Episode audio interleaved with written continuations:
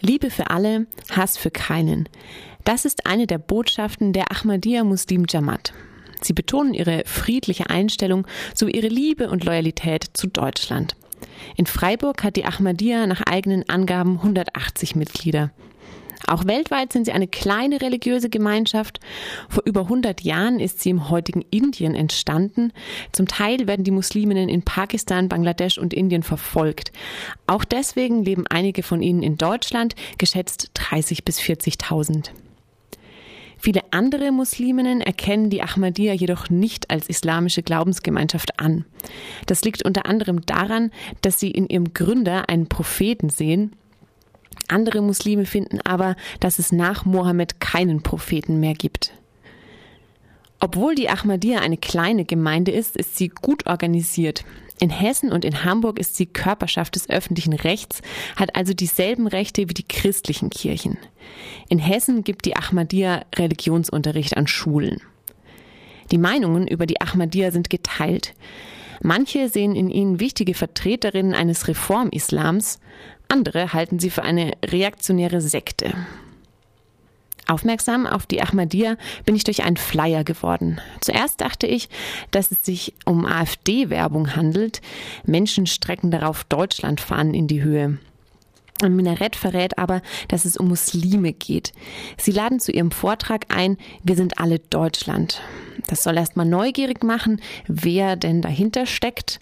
Und der aus Pforzheim angereiste Imam Aftab Aslam sagt, die Veranstaltung ist allgemein, damit wir die Leute aufklären, dass Muslime natürlich loyal zum Land sind und dass es natürlich auch religiös bedingt ist. Dass viele Muslime das nicht machen, das ist eine andere Sache, weil sie nicht mehr sehr ähm, mit der eigenen Lehre konfrontiert werden oder die mittlerweile vernachlässigen. Ne? Und wir versuchen einfach nur den Leuten klarzumachen, dass wir, wenn wir hier im Land leben, natürlich auch uns integrieren und auch das Grundgesetz respektieren und auch befolgen. Integration ist ein großes Anliegen der Ahmadiyya. Immer wieder sprechen sie darüber, dass sie staatliche Autoritäten anerkennen. Sie treten mit sozialen Aktionen in die Öffentlichkeit, zum Beispiel mit Blutspenden, und in Freiburg engagieren sie sich bei Freiburg Pakt an, zum Beispiel bei der Neujahrsputzaktion. Es gibt viel Kritik an der Ahmadiyya, nur ist es dabei manchmal nicht so einfach auseinanderzuhalten, wo Religionskritik aufhört und Islamfeindlichkeit anfängt. Gerade durch ihren 100 Moscheenplan für Deutschland geraten die Ahmadiyya in die Kritik. Momentan hat sie gut 50 Moscheen in Deutschland. Es gibt eine Studie der mittlerweile verstorbenen Sozialwissenschaftlerin Hiltrud Schröter. Sie behauptet, die Ahmadiyya besitze eine Ideologie vom Endsieg und mit Großmachtfantasien. Ein gefundenes Fressen für rechte Islamgegner. Andere sagen, die Studie ist unwissenschaftlich und belegt ihre Unterstellungen nicht. Und die ihrerseits hoch umstrittene Islamkritikerin Nikla Kelek nennt die Ahmadiyya eine islamische Sekte. Kelek hält sie für sehr fundamentalistisch. Andere kritisieren die Geschlechterungerechtigkeit innerhalb der Gemeinde und ihr konservatives Familienbild. Der Mann ist darin der Geldverdiener, die Frau macht den Haushalt. Häufig heißt es, die Ahmadiyya seien liberal, aber wertekonservativ. Was sagt der Imam dazu?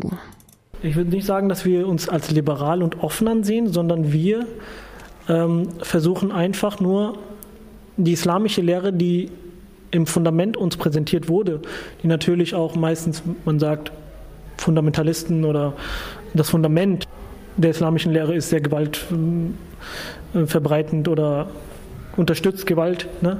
Wir akzeptieren das natürlich nicht. Wir sagen, auch im Fundament der islamischen Lehre und auch im, Grund aus der islamischen Lehre ist sie sehr friedvoll gewesen. Ne? Und wir versuchen einfach nur den Leuten klarzumachen, das hat nichts mit jetzt mit Offenheit oder mit Liberalität zu tun, sondern wenn wir die Liberalität und die Offenheit haben, die auch aus dem Fundament der islamischen Lehre herauskommt. Und deshalb versuchen wir uns einfach nur genauso zu präsentieren, wie die islamische Lehre uns das vorschreibt. Und die Liberalität und die Offenheit ist in der islamischen Lehre vorhanden. Und das versuchen wir auch dann hier zu präsentieren. Ein Kritikpunkt an Ihrer Gemeinschaft sind ähm, häufig Frauenrechte. Ist es so, dass ähm, manchmal Männer Frauen nicht die Hand geben bei Ihnen? Also Männer sollten grundsätzlich, dürfen eigentlich grundsätzlich nicht Frauen die Hand geben, ne? weil das in der islamischen Lehre nicht vertretbar ist. Ne? Wenn wir jetzt ähm, das Beispiel des heiligen Propheten nehmen, ne, hat er natürlich auch nicht die Hand geschüttelt. Man kann jetzt sagen, ja, das war vor 1400 Jahren und wir sind jetzt mittlerweile im 21. Jahrhundert. Aber man darf nicht vergessen, dass der Islam klar und deutlich die Geschlechtertrennung bevorzieht. Ne? Und zu der Geschlechtertrennung gehört dann natürlich auch dazu, dass man ähm, keinen körperlichen Kontakt hat. Ähm, man kann jetzt natürlich sagen, dieser Händedruck oder der Händen, das Händeschütteln hat ja eine ganz andere Bedeutung. Ne? Ähm, es ist ein Gruß. Ne?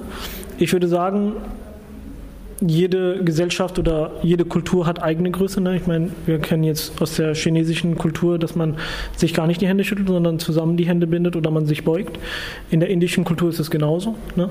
Und äh, dann sollte man natürlich das auch respektieren, wenn man das nicht macht. Und wenn ich, wenn mir das jetzt vorgeschrieben ist, dass ich einer Frau nicht die Hand schüttle, heißt das nicht, dass ich eine Frau nicht respektiere aus irgendeinem Grund, sondern eigentlich das, dass ich meinen Respekt dieser Frau erweise, indem ich ihr nicht die Hand schüttle. Auch ich bekomme auf der Veranstaltung vom Imam keinen Händedruck. Dem Mann, der vor mir mit ihm spricht, gibt der Imam zum Gruß die Hand. Dafür bitten mich die Frauen, an ihren Tisch zu kommen. Es gibt Fertigkuchen und Kekse. Mindestens fünf Menschen bieten mir Kaffee an. Die Ahmadiyya gilt als missionarisch sehr aktiv. Wie schaut es denn konkret aus? Missionarisch sehr aktiv. Die Frage hatte ich eigentlich beantwortet, indem ich ähm, wir sind natürlich aktiv, weil wir auch daran glauben, wenn ich einen Weg eingeschlagen habe ne, und den ich auch für richtig halte, ähm, dazu bin ich dann auch natürlich verpflichtet, den anderen das mitzuteilen. Und er hat natürlich dann die Entscheidung, ob er dann halt diesen Weg geht oder nicht geht. Das ist eine persönliche Entscheidung.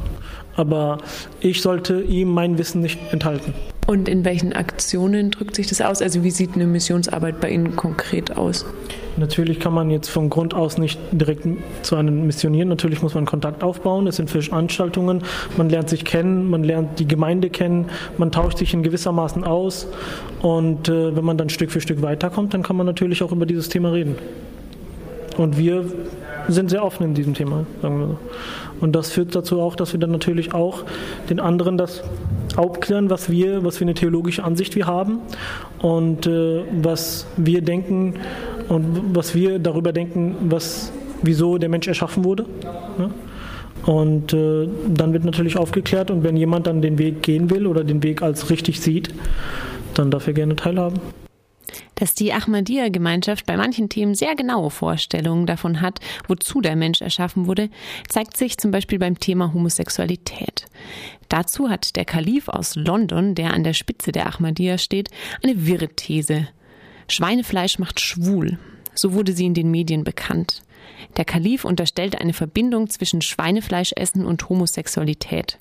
So steht es mittlerweile nicht mehr auf der Website der Ahmadiyya. Trotzdem haben sie eine klar ablehnende Haltung dazu. Also zur Homosexualität, also der Islam oder wie die Gemeinde allgemein, wir ähm, sind jetzt nicht jetzt unbedingt gegen Homosexuelle. Ne? Wir verachten diese Leute nicht, aber wir akzeptieren religiös bedingt, ne? weil das ja gegen der Natur des Menschen ist. Ne? Und äh, da sind wir ja, glaube ich, auch nicht die einzige Religion, die das sagt. Ne? Ich würde sagen, ähm, dass natürlich jeder das Recht hat, das zu machen, aber äh, was er machen möchte quasi. Aber trotz dessen ist es unserer Meinung nach nicht der Natur bedingt. Ne? Es war schon, es ist schon bewusst, dass es Männer und Frauen gibt. Ne? Und äh, was die, die gleichgeschlechtliche Ehe angeht, ne? ähm, ist natürlich jetzt ein Gesetz verabschiedet worden. Ich hätte jetzt auch nichts dagegen, was, was ist, aber allgemein gesehen, was Homosexualität angeht, wir akzeptieren jetzt an, an sich nicht. Aber das heißt jetzt auch nicht, dass wir, wenn jetzt ein Homosexueller zu uns kommen würde, ihn ablehnen würden. Ja? Sondern wir haben die Türen offen und wenn er natürlich dann zu uns beitreten möchte oder dazu kommen möchte, wird er natürlich aufgeklärt und wird dann halt ihm erklärt, was eigentlich die Natur des Menschen ist und was wir eigentlich damit bezwecken wollen. Ne? Und äh, wir haben im Gegensatz haben wir eigentlich, würde ich sagen, dass wir eigentlich ein gewisses Mitleid zu diesen Menschen haben, dass sie dann halt ähm, durch irgendwelchen ähm, Ereignissen in ihrem Leben oder krankheitsbedingt, es gibt ja verschiedene Formen davon, ne? ähm, dass es auch quasi eine Heilung gibt, wobei das mittlerweile jetzt nicht mehr als Krankheit angesehen wird ob das jetzt genau eine Krankheit ist oder nicht ist. Ne? Für uns ist es jetzt religiös bedingt, dass es gegen die Natur des Menschen ist und äh, dass man da die Leute aufklärt und wenn sie dann sich dazu bekehren, dann ist es ja schön. Aber die Menschen jetzt zu diskriminieren oder zu verachten, würde jetzt nicht in Frage kommen. Liebe für alle also, aber nicht für Homosexuelle. Die bekommen Mitleid. Dass die Ahmadiyya mit solchen Ansichten Rallye-Unterricht geben darf, kann man durchaus schlecht finden. Auch klingt eine Aufklärung von Homosexuellen ziemlich gruselig und erinnert an die christliche Kirche, die ja auch Religionsunterricht gibt. Keine gute Sache, sowas.